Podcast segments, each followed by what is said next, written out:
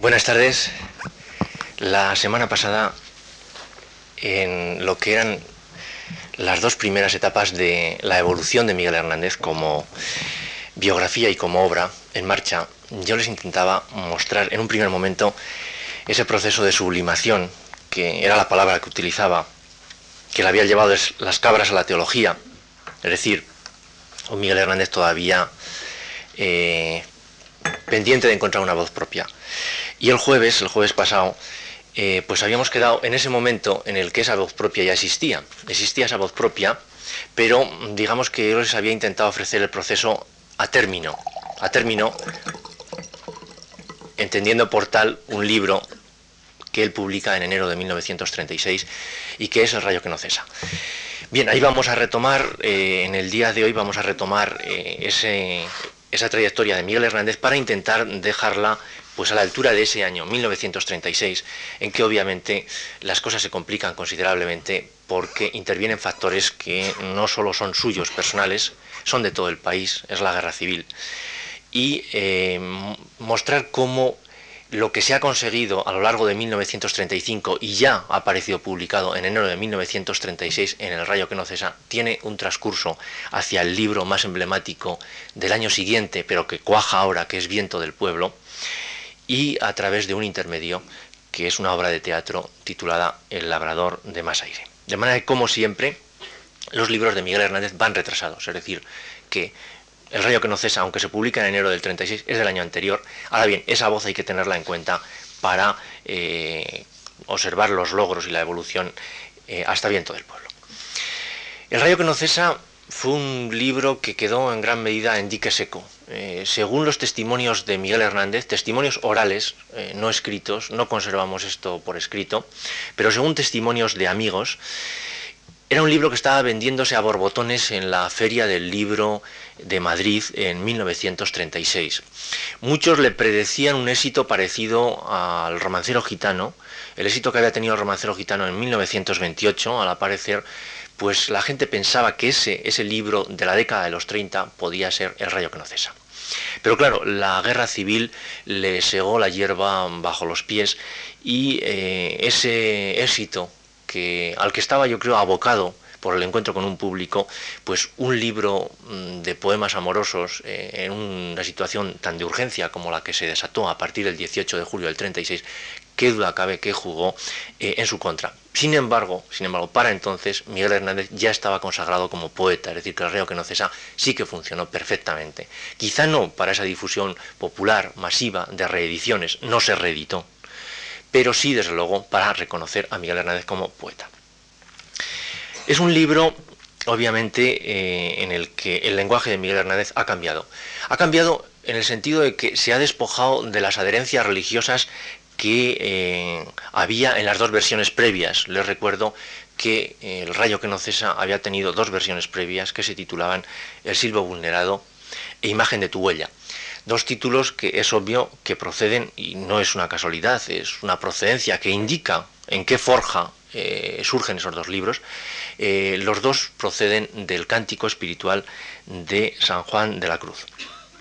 Y claro, el proceso, mm, el proceso sobre el que se ha superpuesto ha sido el de la relación con Josefina Manresa. Eh, sin perder de vista otras, en el rayo que no cesa seguramente no solo está la relación con Josefina Manresa, es más que probable que haya otras, pero en cualquier caso el año 36 va a significar la vuelta a Josefina Manresa y ya definitivamente encauzar por ahí una de las urgencias que en Miguel Hernández eran muy claras, que era la erótica, no solo la amorosa, sino la erótica, las dos evidentemente superpuestas, e inmediatamente a este proceso hay que añadir eh, pues cuando tiene su primer hijo eh, hay que añadir ya la paternidad. Es algo que permite madurar a Miguel Hernández eh, en su, digamos, faceta individual, personal, y le permite proyectarse como una voz no solamente suya, sino una voz colectiva en la guerra civil. Por eso creo que es interesante entender este primer momento, ya que creo que entendido se puede pasar casi sin transición a viento del pueblo. habíamos dejado a Miguel, mm, y a partir de ese momento donde quisiera tomar el hilo biográfico, habíamos dejado a Miguel en la primavera de 1935, se lo recuerdo, cuando mm, empieza a alternar sus fines de semana con las misiones pedagógicas y su trabajo de una forma ya prácticamente estable con José María de Cosío, como secretario de José María de Cosío, recogiendo fichas en la Biblioteca Nacional y a veces escapadas a los pueblos para la enciclopedia sobre los toros, el famoso Cosío, que en ese momento estaba fraguando. Lo cierto es que eh, entonces, cuando se estabiliza en Madrid, se va a producir un distanciamiento respecto a Orihuela, respecto a Ramón Sige y respecto a Josefina Manresa. Tres elementos que van juntos. La ruptura con Orihuela, Josefina Manresa y Sige y la vuelta a esos tres componentes suele ir en Miguel Hernández perfectamente trabada. En sus cartas, cada vez más frías, con Josefina Manresa, Miguel le reprocha algo que está en la clave de este distanciamiento que va, a ser la etapa en la que justamente redacta el rayo que no cesa. Le dice Miguel Hernández a Josefina Manresa, su novia hasta ese momento, tú eres muy vergonzosa, no te gusta que te vean quererme y a mí se me importa un pito, por no decir otra palabra más expresiva que pito, casi igual, solo que en vez de T lleva J. Si nos han hecho para eso, ¿por qué nos vamos a ocultar cuando nos tenemos que hacer una caricia.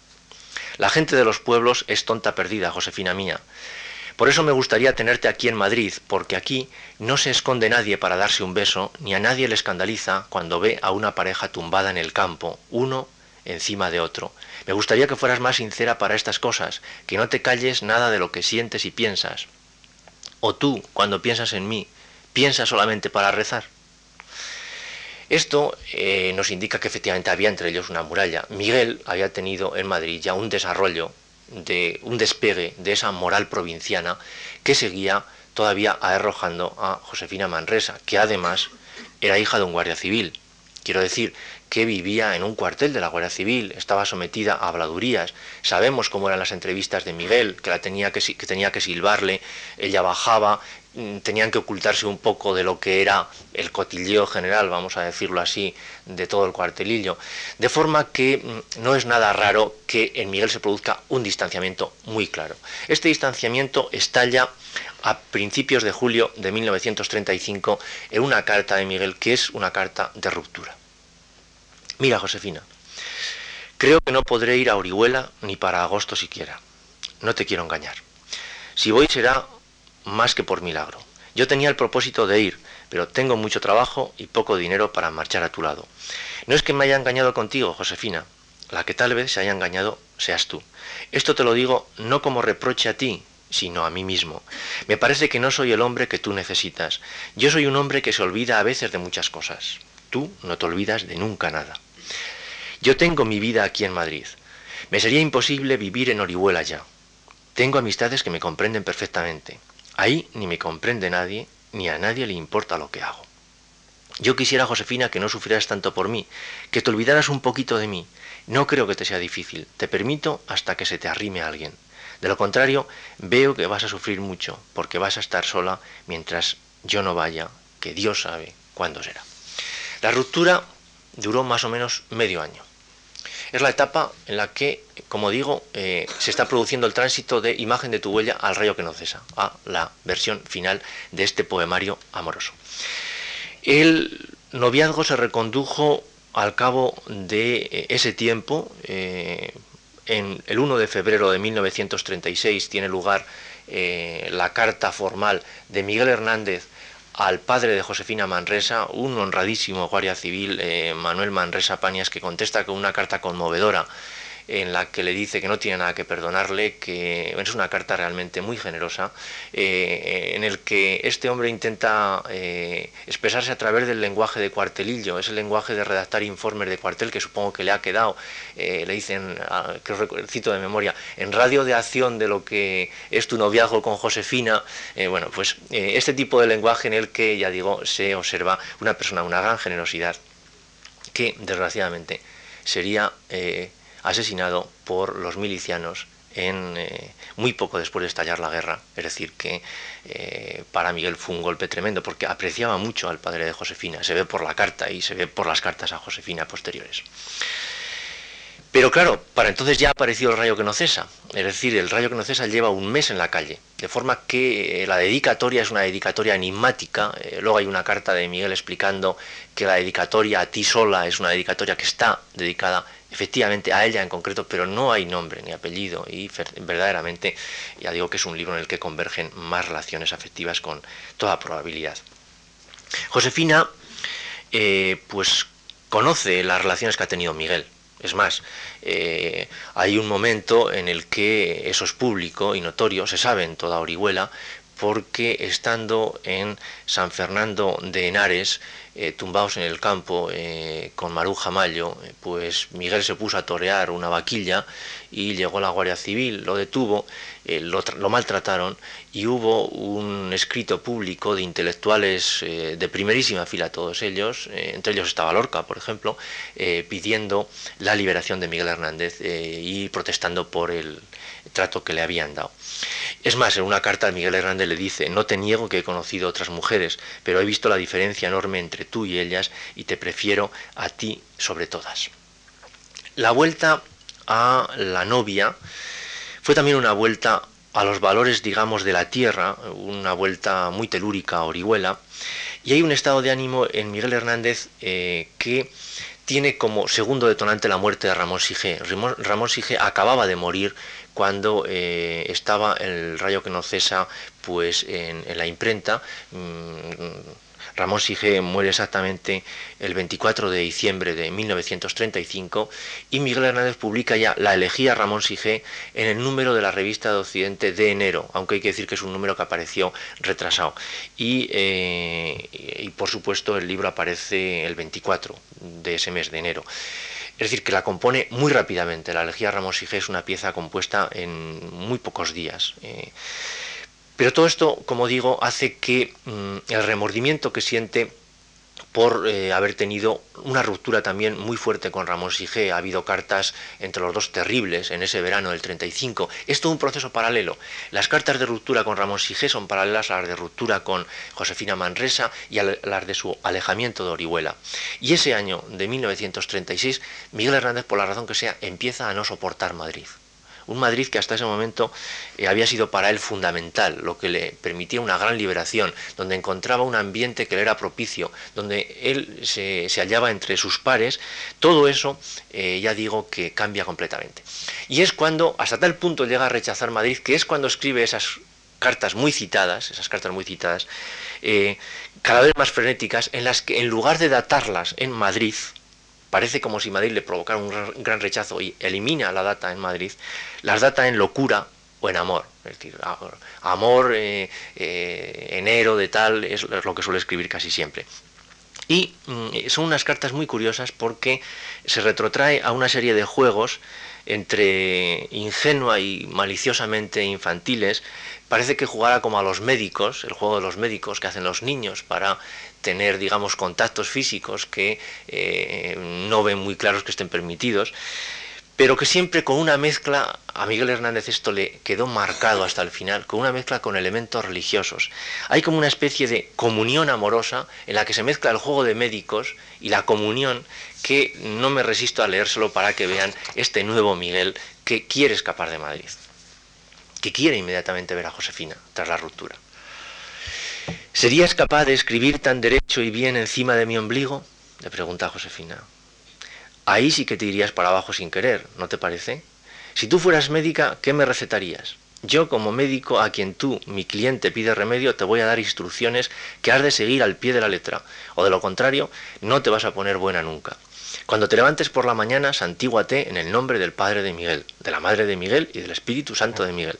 Luego para almorzar o desayunar, según tengas costumbre, tómate una taza de Miguel con un pedazo de pan de Miguel, aunque esté duro de pensar que va a ir a tu boca. La, alusión, ¿no? Aunque esté duro de pensar que va a ir a tu boca. Para comer, piensa unas, sopas de Miguel, unos entremeses variados de Miguel y un arroz y Miguel. Esto es un juego que no es nada raro en la correspondencia de este año. La correspondencia llega a ser tan nutrida a la altura de junio de 1936 que provoca las protestas de un cartero, el cartero que le toca, un cartero resabiado y gruñón que le ha tocado en suerte a Miguel. Y entonces Miguel tiene que tomar una precaución que le explica a Josefina en una carta. Mira, le explica, hay un cartero viejo que trae las cartas a mi casa y tiene muy mala sombra. Quisiera que estuviera yo siempre allí para darle la propina. Y me dice la portera que se pone furioso cuando me lleva las cartas y no estoy. Y como son muchas las cartas que recibo al cabo de la semana, el hombre está muy cabreado. Tienes que poner muy clara la dirección para que él no encuentre motivo de perder una carta.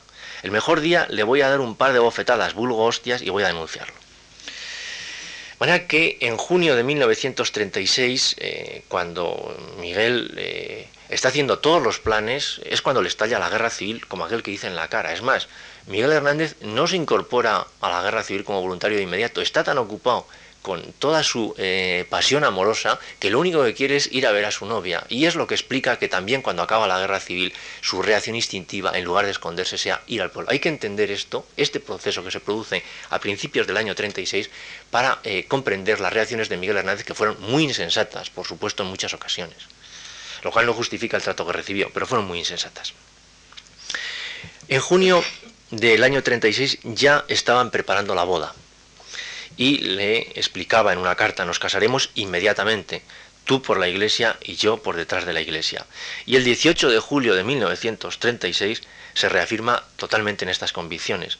Dice, lo único que siento es que me vas a hacer entrar a la iglesia a pasar por una ceremonia que no me da ninguna gana de aceptar. Luego tener que escuchar a un cura cosas que no entendemos, porque yo por mí sé que no pensaré en lo que diga él, sino en lo que tú me digas, pero no me va a quedar otro remedio que aceptar este trago, ya que mi nena es muy de la iglesia y cree que lo que ésta haga es sagrado y lo más conveniente. De manera que a las puertas de la guerra civil, Miguel Hernández se puede decir que estaba centrado. Estaba centrado, quizá incluso demasiado centrado, diría yo, para hacerse al principio cargo de lo que se venía encima. Estaba centrado vitalmente también en términos estéticos, el año 35 había sido, se lo recuerdo, el de su gran transformación, cuando Miguel incorpora eh, todos los elementos de la poesía moderna, las técnicas surrealistas, cuando incorpora su Neruda, su Alexandre, cuando incorpora su escuela de Vallecas plenamente.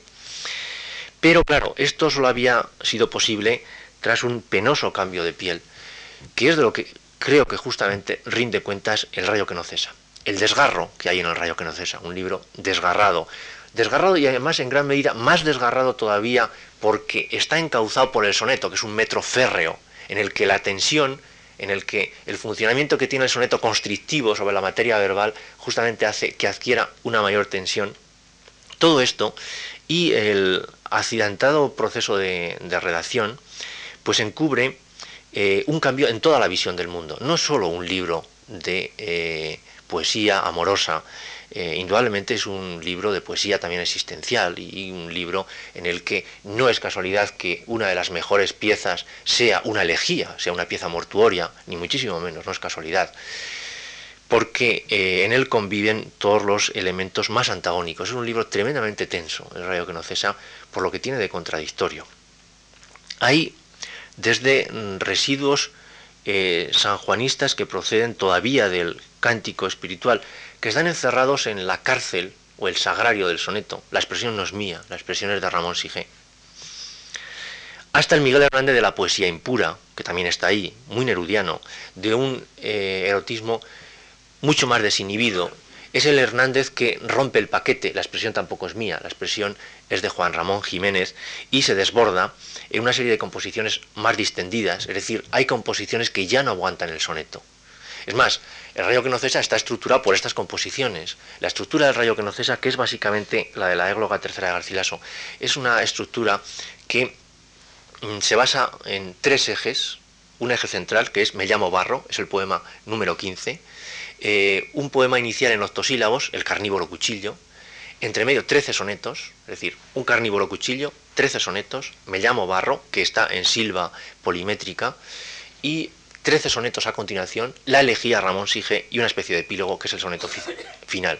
Es una estructura, por lo tanto, perfectamente calculada y no es, ya digo, ni muchísimo menos, no es azaroso que los tres poemas que sirven de eh, ejes de simetría eh, para que el libro casi se pueda plegar como una bisagra sobre sí mismo, no vayan en soneto, sean eh, octosílabos, que es ya el metro de viento del pueblo en gran medida, sea silva polimétrica, eh, que es lo más parecido que podía hacer Miguel Hernández en un libro de sonetos tendiendo al verso libre, es decir, la silva polimétrica era dentro de la métrica clásica el, verso más distendido, y la elegía Ramón Sige, que va en tercetos encadenados. La elegía es obviamente una pieza más construida, más retórica, por la propia necesidad que tiene una elegía de ir siguiendo una serie de pasos. Las elegías eh, tienen casi pasos contados, la imprecación, bueno, la evocación del difunto, la imprecación a la muerte, la eh, consolación final, las piezas eh, de que consta una elegía son intercambiables, son variables, pero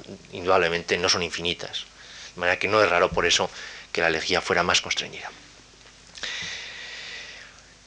El, rayo que nos es un campo de batalla de distintos registros. Eh, se pueden ver todos los costurones. Bueno, yo hice la tesis doctoral sobre el rayo que no cesa, entonces me pasé tres años trabajando sobre el rayo que y yo veía costurones por todos los lados. Pero realmente, si se ha trabajado sobre Miguel Hernández, viendo cómo va haciendo las versiones, cómo cambia las palabras y los manuscritos, es que los costurones son físicamente muy evidentes. Cuando Miguel Hernández introduce un quevedo y eh, el quevedo que introduce Mm, es una pieza que se dilata y va desplazando otros, otros bloques en, el soneto, y eso lo obliga a cambiar las rimas, eso se puede ver en los manuscritos, y cuando se ha trabajado sobre los manuscritos de un autor, realmente se llega a ver su manera de, digamos, su, telar interno, se llega a ver bien.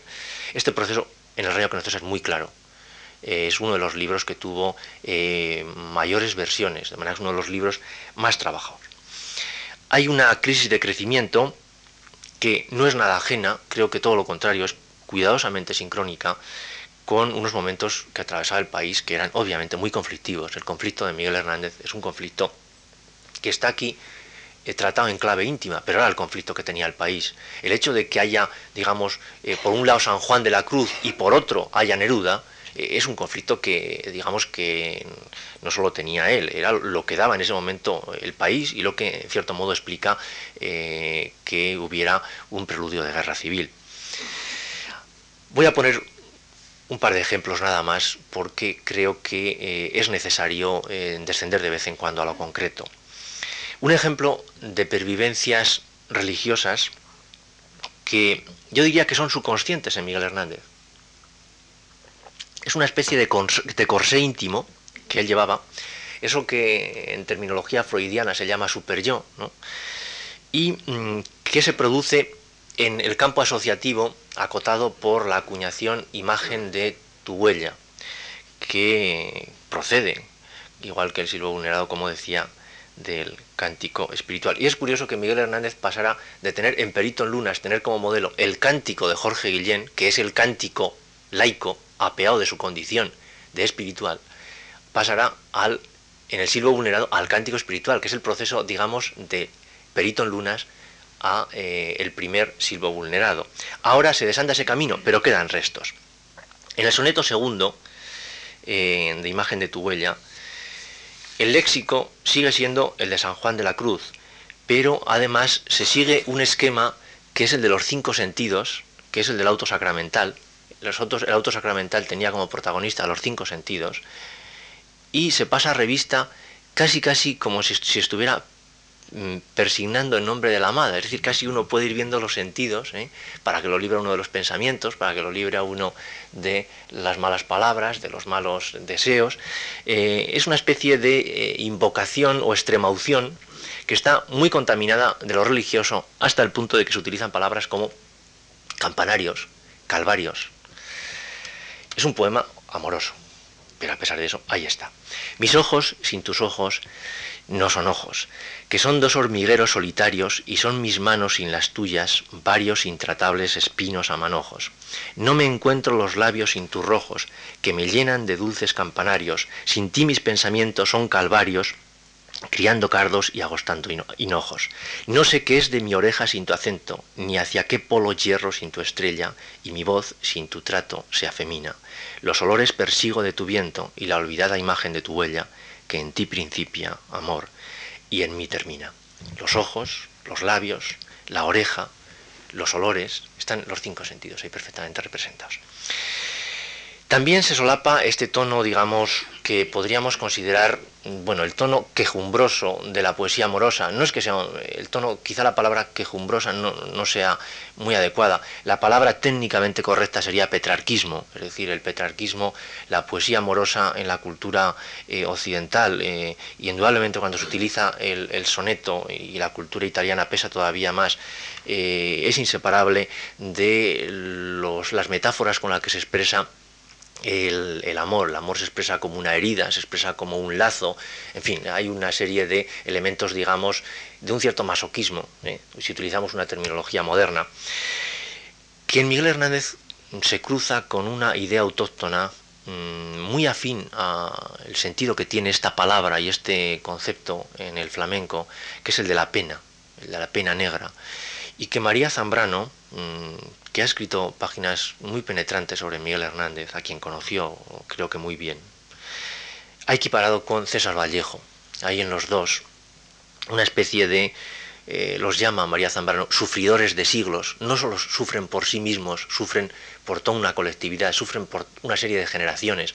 Esa especie de dolor campesino, muy terreno, una especie de hambre ancestral que se manifestaría en ellos, Cito en este momento a María Zambrano, el hambre original nunca aplacada, el hambre de los que nunca han devorado ni saboreado manjar alguno, capaces de comer pausadamente, con alegría y hasta con gloria, un pedazo de pan, un tomate, un trozo de queso.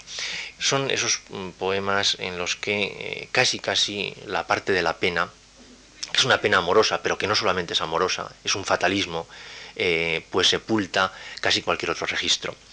Cardos y penas llevo por corona, cardos y penas siembran sus leopardos y no me dejan bueno hueso alguno. No podrá con la pena mi persona rodeada de penas y de cardos. ¿Cuánto penar para morirse uno? Naturalmente que esto explica eh, la eh, inclusión dentro del conjunto, aparte de razones circunstanciales, de la elegía a Ramón Sigé. La elegía Ramón Sigé fue la pieza eh, que consagró a Miguel Hernández. El libro hubiera bastado para ello, pero la elegía lo fue. Fue la obra que le pidió, eh, bueno, que le entregó Miguel Hernández a Ortega y Gasset cuando Ortega le pidió materiales para la prepublicación del Rayo que no cesa en la revista de Occidente. Hay una carta de Gregorio Marañón en la que le eh, explica a Miguel Hernández la admiración que ha sentido al eh, leer esos poemas que se sabe de memoria. se está refiriendo Marañón a la prepublicación en la revista de Occidente. Y Miguel Hernández, que presume, presume delante de los de su pueblo, en una carta que le revela cómo es con la ingenuidad que tenía él de natural, donde le dice, ya veis, eh, hasta médico gratuito lo tengo, si lo necesito, y de los mejores de España. El espaldarazo que le daría Juan Ramón Jiménez en los folletones del Sol al escribir sus palabras, eh, que yo creo que todo hernandiano conoce también eh, de carrerilla, Verdad contra mentira, escribe Juan Ramón. Honradez contra venganza. En el último número de la revista Occidente, publica Miguel Hernández, el extraordinario muchacho de Orihuela, una loca elegía a la muerte de su Ramón Sigé y seis sonetos desconcertantes. Todos los amigos de la poesía pura deben buscar y leer estos poemas vivos, que no se pierda en lo rolaco, lo católico y lo palúdico esta voz, este acento, este aliento joven de España. La elegía fue considerada prácticamente desde su publicación un clásico. Es uno de esos poemas en los que el idioma toca fondo. Es uno de esos misterios que realmente es muy difícil de explicar. Quienes eh, nos dedicamos o nos hemos dedicado durante mucho tiempo a explicar literatura, tenemos, mm, una, eh, tenemos esta noción, yo creo, la tenemos en, la yema de los dedos. Eh, y quizá uno la tiene más presente cuando tiene que explicar pues piezas que son de otra época, eh, o tiene que explicar determinadas piezas literarias, las tiene que explicar a extranjeros, es decir, cuando el idioma no es necesariamente transparente, ahí es donde está la prueba, el banco de prueba para eh, determinadas composiciones. Las coplas de Jorge Manrique, fíjense ustedes bien, y lo verán, no necesitan notas a pie de página, a pesar de que nos separan de ellas cinco siglos. No necesitan porque y es evidente que hay piezas contemporáneas de las coplas de Jorge Manrique y otras composiciones de Jorge Manrique que necesitan notas a pie de página. ¿Qué es lo que hizo que alguien a cinco siglos de distancia intuyera hasta tal punto la columna vertebral del idioma para que diera con esas palabras esenciales que todavía cinco siglos después seguimos utilizando hasta tal punto que son cotidianas y no necesitan notas a pie de página. Esto no se sabe, es un misterio, ya digo, que sucede cuando sucede. En cualquier caso, en la elegía Ramón Sige, también Miguel Hernández tuvo esta capacidad de dar en ese hueso, en ese tuétano del idioma. Y claro, para eso hace falta eh, tener un dominio de la voz capaz de separar lo esencial de lo accesorio. La elegía es una muestra de vinculación afectiva, pero no ideológica, y eso hay que eh, separarlo muy claramente hacia el compañero mm, del alma, o como lo llama Miguel para su propio gobierno con los íntimos, hermano hace diez años. Es decir, para indicar ese doble proceso, compañero del alma todavía hoy, en el plan afectivo, pero hermano en el sentido, digamos, ideológico hace diez años, no ahora. Y no cabe duda que eh, esto eh, pues, fue lo que eh, cierra de manera muy clara la madurez personal. Es la última pieza que compuso Miguel Hernández. Si se quiere saber cómo estaba escribiendo Miguel Hernández a principios de 1936, eso es la elegía Ramón Sige. Porque ya digo que simplemente echando cuentas se hace uno cargo de que la tuvo de componer como mucho en un par de semanas. Porque Ramón Sige, insisto, muere el 24 de diciembre del año 35. Miguel no se entera hasta unos días después, cuando Vicente Aleixandre, que lo ha leído en un periódico, seguramente El Sol, se lo da a conocer. De manera que estamos a final de año. El Rayo Conocesa aparece el 24, se termina el 24 de enero. Es evidente que Miguel Hernández tiene que componer la, pieza, la tiene que componer en una semana, en un par de semanas como mucho. Por más que eh, tuviera la confianza que tenía con Manuel Alto Aguirre, que era quien se la editaba en la colección Héroe.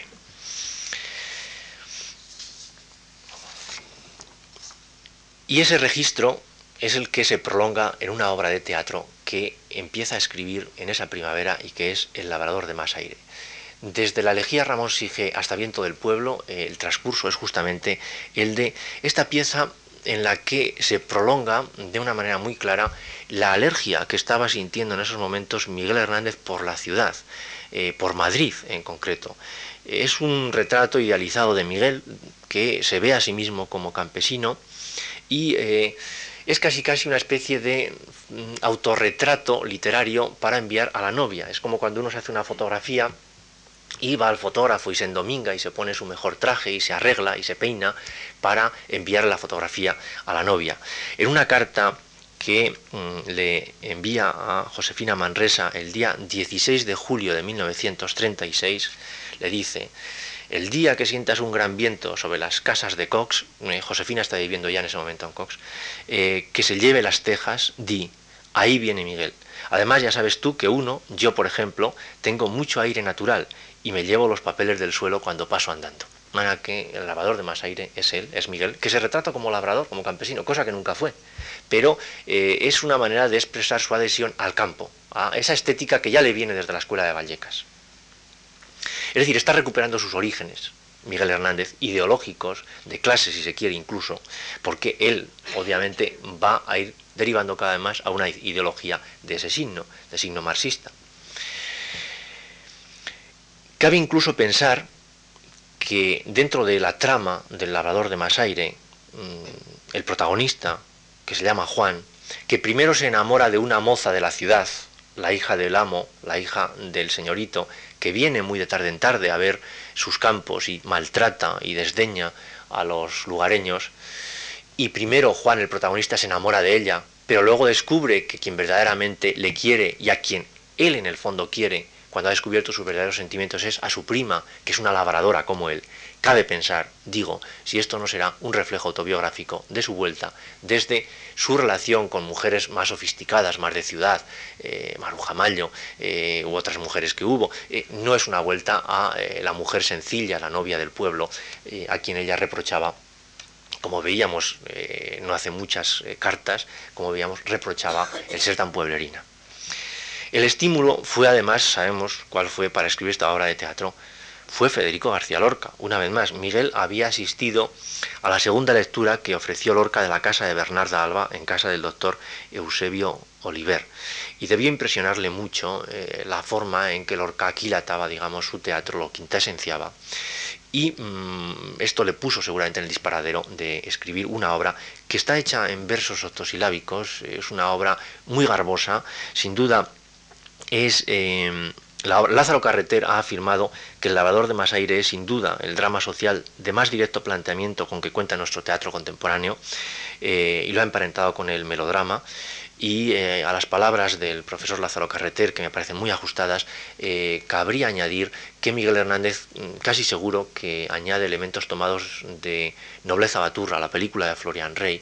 Eh, Miguel Hernández había estado, según algunos testimonios, en el rodaje de Morena Clara, él era un admirador de Imperia Argentina, y eh, incluso hay cartas a su novia en la que le dice en la, fotografía que te envío de Imperio Argentina se parece a ti, etcétera, pues eh, es casi seguro que hay elementos que proceden de nobleza baturra e incluso de gigantes y cabezudos. La zarzuela que eh, Miguel Hernández siguió con mucho detenimiento porque hay notas en los manuscritos que proceden de gigantes y cabezudos. hay un pasaje de El labrador de Masaire en que hay una especie de duelo entre los dos, eh, el protagonista y el antagonista, en que consiste en ver quién levanta una gran piedra más veces desde el suelo, que está tomada de gigantes y cabezudos directamente. En cualquier caso, mm, lo que no cabe duda es que se trata de la obra de teatro más sólida que salió de las manos de Miguel Hernández, quizá solamente se le pueda equiparar el auto sacramental, que a su manera es una obra también sólida, pero más retardataria. Esta es una obra que es resultado claro del centenario de Lope de Vega. Eh, el esquema de las eh, comedias de comendador de Lope de Vega estaba ya presente en Los Hijos de la Piedra, pero está ya con plenitud en El Labrador de Masaire, porque eh, había en esta época versiones de Fuentovejuna actualizadas, había incluso una versión en la que la figura de los reyes era sustituida eh, por eh, pues, la, bandera de la República y una alegoría republicana. Y en consecuencia Fontevejuna tenía lecturas actualizadas que la, hacían ver como una obra revolucionaria. Y el lavador de Masaire creo que va justamente en esta misma estela. Es una pieza realmente airosa, fluida, es donde se adivina lo que pudo ser el dramaturgo Miguel Hernández, quizá la única obra con algunos momentos mm, del torero más valiente, también una obra popular, octosilábica, en la que los cambios de registro están muy bien llevados. Y eh, curiosamente es la obra de Miguel Hernández que no tiene esquema estacional. Me explico. Las obras de Miguel Hernández suelen tener un esquema estacional, es decir, eh, hay una primavera, es una época de plenitud, hay un verano, es una época de sazón, hay un otoño, es una época dudosa, depende de las obras de teatro, y hay un invierno que es claramente la estación anticlimática. Aquí no, hay solamente primavera y verano. Se de, la pieza se hurta al declinar del otoño y los rigores del invierno. Y bueno, quizá eh, el fragmento más conocido, porque se ha editado como un poema, incluso eh, aparece en alguna versión muy conocida como la de Joan Manuel Serrat, aparece como tal poema. No hay tal poema, nunca lo ha habido, es un error de los editores. Es un fragmento de la obra pero yo creo que sí queda bien este tono de plenitud primaveral, que es el conocido romancillo de Mayo, que no existe como tal romancillo de Mayo, insisto, es un fragmento de la obra de teatro. Cito solamente los primeros versos porque eh, ya digo que la pieza está muy difundida. Por fin trajo el verde mayo correhuelas y albahacas a la entrada de la aldea y al umbral de las ventanas.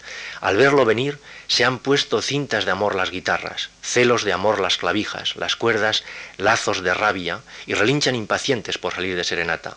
En los templados establos donde el amor huele a paja, a honrado estiércol y a leche, hay un estruendo de vacas que se enamoran a solas y a solas rumian y braman. Los toros de las dehesas las oyes dentro del agua y hunden con ira en la arena sus enamoradas astas. Esto nos deja ya plenamente a las puertas de la guerra civil. Es más, es la obra que estaba escribiendo Miguel Hernández cuando estalla la guerra civil y la que sigue componiendo después de haber estallado la guerra civil. Lo que todavía no se sabe que va a ser la guerra civil, porque en ese momento no se sabe muy bien qué va a ser aquello. De manera que habría que decir que mm, es un Miguel Hernández, obviamente ya muy preparado, con todas las armas yo creo que a punto para estar eh, a la altura de las circunstancias, eh, citando la expresión que revitalizó el Juan de Mairena de Antonio Machado desde la tribuna de Hora de España. La poesía escrita por Miguel Hernández durante la Guerra Civil, eh, como dije el primer día, ha pasado durante mucho tiempo por ser el paradigma de su obra y sobre todo viento del pueblo. Y esto era mm, bastante lógico, era bastante lógico, no solo por la calidad de muchas de estas piezas, sino por las circunstancias, las circunstancias en las que incidía esta obra hernandiana, o las circunstancias en las que se ocultaba y se prohibía esta obra hernandiana, en, digamos, momentos de resistencia cultural. Eh, de manera que este uso no desvirtúa el contenido de, de, esta obra, en la que muy a menudo la calidad y la eficacia propagandística se aunan perfectamente. Sin embargo, creo que hay que decir que, como siempre, como siempre quiere decir, como cuando escribía versos católicos, eh, como cuando escribía versos sanjuanistas, el poeta, como tal, como tal poeta, consiguió ir bastante más allá y bastante más hondo del ideólogo, en este caso incluso del político. Esto no quiere decir, vamos, mm, me gustaría que quedara claro, que se puedan igualar las dos etapas, en absoluto.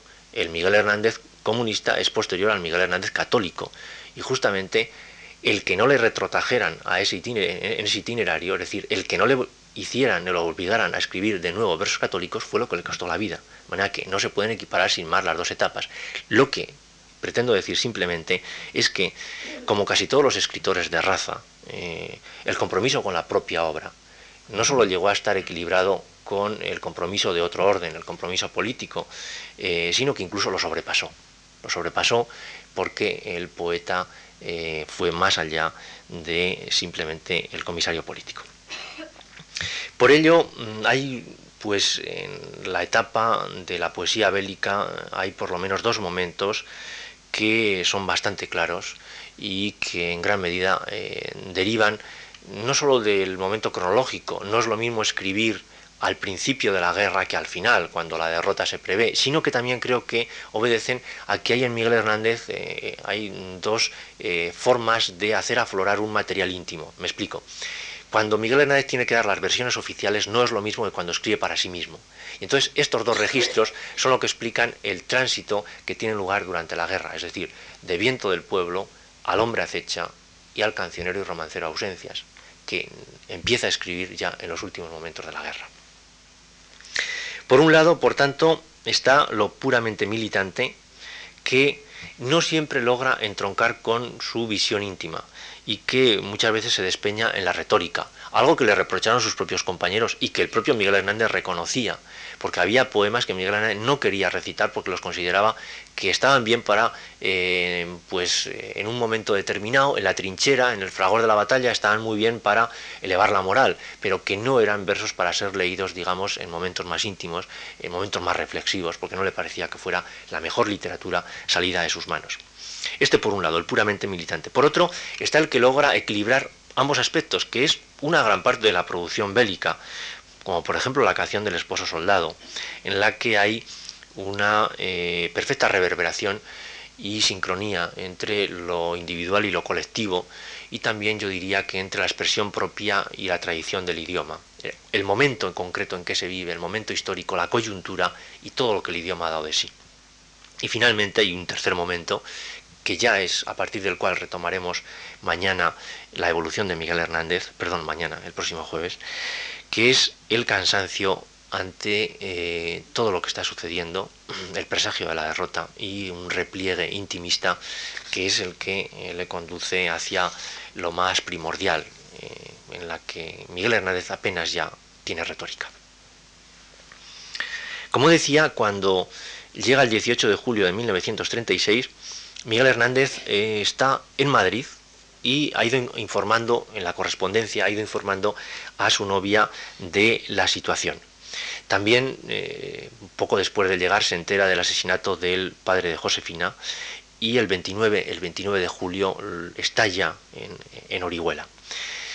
Hay una carta a José María de Cosío en la que da la impresión de que aguarda acontecimientos para volver a Madrid, pero lo que uno deduce es que su idea es volver al despacho de Espasacalpe que no tiene idea que aquello se vaya a mm, prolongar durante tanto tiempo y eh, le pregunta incluso a Cosío ¿qué sucede con lo de Lorca? Si es, es verdad lo de Lorca, le pregunta, de manera que ya le han llegado rumores del asesinato de Federico García Lorca. Finalmente, el 18 de septiembre, pero hay que tener en cuenta las fechas, estamos hablando de dos meses después, Miguel Hernández regresa a Madrid. Tarda dos meses en incorporarse al frente de batalla por muchas razones. ¿eh? Eh, insisto en que eh, no, es, no es fácil calibrarlo si no se tiene en cuenta el momento íntimo que atraviesa. Él ha salido huyendo de Madrid, él está empeñadísimo en ese momento en proteger no solamente a su propia familia, sino sobre todo a la familia de su, la que va a ser su mujer, de su novia, que al ser asesinado su padre por los que teóricamente eran los suyos, por los milicianos, ha quedado con eh, varios hermanos al, cuidado suyo, para él es un momento muy delicado y eh, cuando vuelve a Madrid, eso sí, lo hace ya decidido a presentarse como voluntario. No espera a que le reclamen, sino que se presenta como voluntario y además sabe muy bien a dónde tiene que dirigirse. Se presenta como voluntario en el quinto regimiento y eh, a partir de ese momento se produce muy claramente su militancia en el Partido Comunista. Eh, el año pasado se dio como noticia, no, este año fue este año, se dio como noticia que se había descubierto el carné de Miguel Hernández del Partido Comunista. Bueno, pues no hacía falta descubrir el carné de comunista, porque es muy evidente esta militancia en Miguel Hernández. Es tan obvio, basta leerle Basta darse cuenta dónde se metió, en el quinto regimiento y con el campesino eh, y, posteriormente con Lister. Basta ver con quién estuvo para darse cuenta y además cómo iba a ser el equivalente de un comisario político, que es lo que era Miguel Hernández, sin serlo, sin ser del partido. Es muy evidente. De manera que no voy a abundar en ese extremo que para mí ha sido siempre indiscutible desde el primer momento. Eh, se haya dicho lo que se haya dicho, incluso por familiares muy próximos. Al principio Miguel Hernández va a acabar trincheras, como uno más, pero eh, le, eh, incluso cuando escribe a su familia, el detalle es curioso, cuando escribe a sus padres, sobre todo por su padre, al que le tenía más miedo que un tornado, eh, no le escribe directamente, manda la carta a Madrid, a su hermana Elvira, y su hermana Elvira la manda en un sobre, y su hermana Elvira la la remite desde Madrid, ya sacándola del sobre, claro, para que su padre piense que sigue en Madrid, para que no sepa que está en los lugares, está en el frente, está acabando trincheras, está en primera línea de fuego, en los alrededores de Madrid.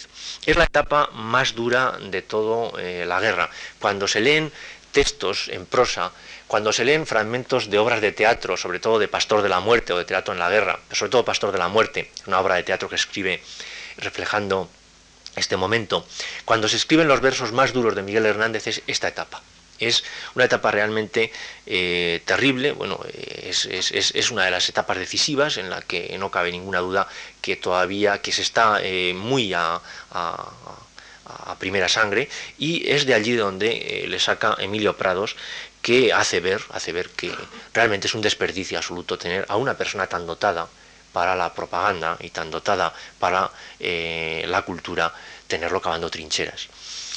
Y entonces es cuando se produce también un doble patrocinio. Hay dos personas a las que hay que citar en relación con Miguel Hernández eh, en cuanto a su maduración ideológica, que son Vittorio Vidali, más conocido como el comandante Carlos Contreras, que era un hombre que había venido a España ya en 1934 a raíz de los sucesos de Asturias, era un hombre fundamental, había venido como integrante del Socorro Rojo Internacional y formaba parte nada menos que de la troika del Cominter en nuestro país, junto con Togliatti y el argentino Carlos Codovila, de manera que estamos hablando de un hombre clave, que es el padrino de Miguel Hernández. Y otro hombre también fundamental, cuyos escritos se leen siempre con gran eh, provecho, eh, aunque en España no están editados, en Cuba sí, en Cuba están editados prácticamente todos ellos, es eh, Pablo de la Torriente Brau. Es un cubano que es el personaje que aparece como cubano en Pastor de la Muerte y que muere, muere eh, justamente en ese momento mientras lleva una zamarra de piel que le ha dejado Miguel Hernández. Para él eh, son dos figuras muy importantes y dos figuras de las que debe despedirse, el uno por muerte, el otro porque le trasladan el 21 de febrero de 1938 le trasladan al, eh, al altavoz del Frente Sur, perdón, del 37. Allí, en Andalucía, a partir de este momento, de principios de 1937, eh, la trayectoria de Miguel Hernández es mucho más tranquila. Eh, ahí es donde escribe, seguramente, ahí es donde corrige las pruebas de viento del pueblo, porque el altavoz del frente era un servicio, digamos, más relajado, bueno, dentro de lo que cabe. Había muchos momentos en que trabajaba directamente en las trincheras, leyendo poemas a través de los altavoces, eh, montando funciones para los soldados, pero eh, no cabe duda que frente a lo que había pasado en Madrid es uno de los momentos de Miguel Hernández más reflexivos, en los que se ven que su escritura está más trabajada. Lo digo porque viendo los manuscritos se puede observar con toda claridad. También escribe entonces eh, prosas mucho más circunstanciales, que algunos han considerado crónicas periodísticas, eh, sobre todo en el frente de Extremadura. Es el Miguel Hernández quizá más activo, es el de la foto famosa en Castuera, en que está recitando, es una foto muy conocida. Y aquí Miguel Hernández posiblemente cae, pues quizá con excesiva frecuencia, en los clichés de la propaganda republicana. Es una literatura mucho más de intervención, mucho más de urgencia. Y finalmente llega el primer momento de inflexión primer momento de inflexión se puede decir que arranca de la primavera de 1937, cuando se casa civilmente, claro. Y digo lo de civilmente porque va a tener gran repercusión para la última etapa carcelaria. Se casa con Josefina Manresa en el juzgado de Orihuela. La ceremonia es muy escueta, la madre de Josefina ni siquiera puede acudir porque está enferma y a los postres recita ya poemas de viento del pueblo. Solamente pueden estar juntos un mes, la, vida de Miguel Hernández fue realmente siempre terriblemente eh, dramática en, todos los aspectos. Eh, la luna de miel de un mes eh, sirve, sin embargo, para que Josefina quede embarazada. Es cuando se produce el embarazo de ese primer hijo que morirá y mientras corrige las pruebas de viento del pueblo. Miguel Hernández hay una carta muy hermosa de Miguel Hernández en la que él está pendiente de si ella está embarazada o no y a la vez está corrigiendo las pruebas de viento del pueblo, que para él son dos de las más grandes satisfacciones, poder tener ese hijo y ese libro, que para él significa tanto prácticamente a la vez. Cuando ella le confirma efectivamente que está en estado, escribe unas líneas el 7 de mayo que permiten datar eh, casi con toda precisión la redacción última de la canción del esposo soldado. Le dice, ya me parece que eres de cristal y que en cuanto te des un golpe, por pequeño que sea, te vas a romper, te vas a malograr, me voy a quedar sin ti. O como le escribe en la canción del esposo soldado, ya me parece que eres de cristal delicado, temo que te me, te me rompas al más leve tropiezo y a reforzar tus venas con mi piel de soldado fuera como el cerezo. El 19 de diciembre de 1937, nace el primer hijo mientras Miguel Hernández está en la batalla de Teruel. Es más, ha de salir corriendo prácticamente para eh, mm, intentar llegar al nacimiento. No llega, no verá ni nacer ni morir a este primer hijo al que le pone por nombre Manuel Ramón. Le pone por nombre Manuel Ramón en recuerdo de dos seres queridos. Uno, el padre de Josefina Manresa, Manuel. Otro, evidentemente, Ramón Sige porque se cumple, eh, prácticamente se cumple el eh, aniversario de la muerte de Sige. Y esta es la razón por la que le da ese doble nombre. Josefina Manresa ha contado, ha contado, o me lo ha contado, no lo sé, porque a veces eh, ya uno confunde los testimonios orales con los escritos, que Miguel le tuvieron que quitar el hijo de las manos porque se echó a temblar de tal manera que tenía miedo de que se le cayera. Realmente para Miguel la paternidad le cambió, digamos, eh, la vida. Es más, incluso como escritor se la cambió. Mm, le faltaba una pieza quizá definitiva en la cosmovisión a Miguel Hernández para tener una visión total del mundo. La cosmovisión de Miguel Hernández es una cosmovisión muy basada en los ciclos vitales, es una cosmovisión muy panteísta y el hijo es en cierto modo la dovela que le faltaba para clausurar el arco, para hacer digamos el círculo total y perfecto. Y ese verano, mm, el verano del 37, después de participar en Valencia en el segundo Congreso de Intelectuales en Defensa de la Cultura, pues tiene lugar su viaje a la Unión Soviética. Son dos momentos claves para ver la evolución de Miguel Hernández. El Congreso de Intelectuales en Defensa de la Cultura de Valencia, mm, pues fue un congreso importantísimo. Eh, no voy a insistir demasiado en ello porque ha tenido desarrollos monográficos, se hizo incluso eh, en el año 87, se hizo una conmemoración monográfica de él, pero baste decir que estaba allí lo más granado de eh, los escritores y a veces no solo escritores de la escena nacional y de la escena mundial, estaban pendientes del caso español. Es decir, lo que hasta ese momento era teoría, cómo eh, se convertía la vanguardia, se convertía en un elemento de transmisión no solo popular, sino incluso de transmisión popular inmediata, casi casi en arma de guerra, eso, eh, donde tuvo lugar ese ensayo general fue en España, eh, para, en este caso para fortuna nuestra, en el caso de las armas reales para desgracia, claro. Y allí estaban, claro, pues gente como Julian Benda, estaba Tristan Zara, estaba Jean Cassou, estaba Stephen Spender, estaban Assegers, Juan Marinello, Malcolm Cowley, estaba André Marró, estaba Octavio Paz, César Vallejo, Ilia Ehrenburg, Alejo Carpenter, Nicolás Guillén, Pablo Neruda, Vicente Huidobro, Rafael Alberti, Jacinto Benavente, José Bergamín, León Felipe, María Teresa León, Fernando Los Ríos, Antonio Machado. Estaban las adhesiones de Sender, de Jomen Golan, de Selma Lagerlof, de Virginia Woolf, de Bertolt Brecht, de Thomas Mann, de Louis Aragón, de John Dos Pasos, de Ernest Hemingway, de Upton Sinclair. Es decir, que sin duda eh, era una tribuna privilegiada. Miguel Hernández tuvo protagonismo a través de una ponencia colectiva que no redactó él, la redactó Arturo Serrano Plaja, pero eh, que es una ponencia fundamental para entender la desiderata de este grupo de escritores. La postura básica era que se podía y se debía seguramente hacer un arte proletario, pero no como el que da una limosna al pobre, es decir, no desechando una idea paupérrima de segunda mano del obrero eh, al que se da eh, una especie de comprimidos doctrinales, una especie de migajas del gran banquete de la gran cultura, degradando esa cultura, eh, sino que lo que había que hacer era justamente una llamada a la imaginación, un desafío a la pereza, para hacer un esfuerzo suplementario, de tal manera que no solamente se lograra los hallazgos del arte culto, sino que a continuación se hiciera un plus de esfuerzo para que no se empobrecieran esos hallazgos. Lo que en definitiva intentaría hacer el, propio Miguel Hernández, lo que supongo que sí que hizo y que hizo César Vallejo eh, o Neruda con poemarios suyos, como España aparta de mí este cáliz, en el caso de Vallejo, España en el corazón, en el caso de Neruda.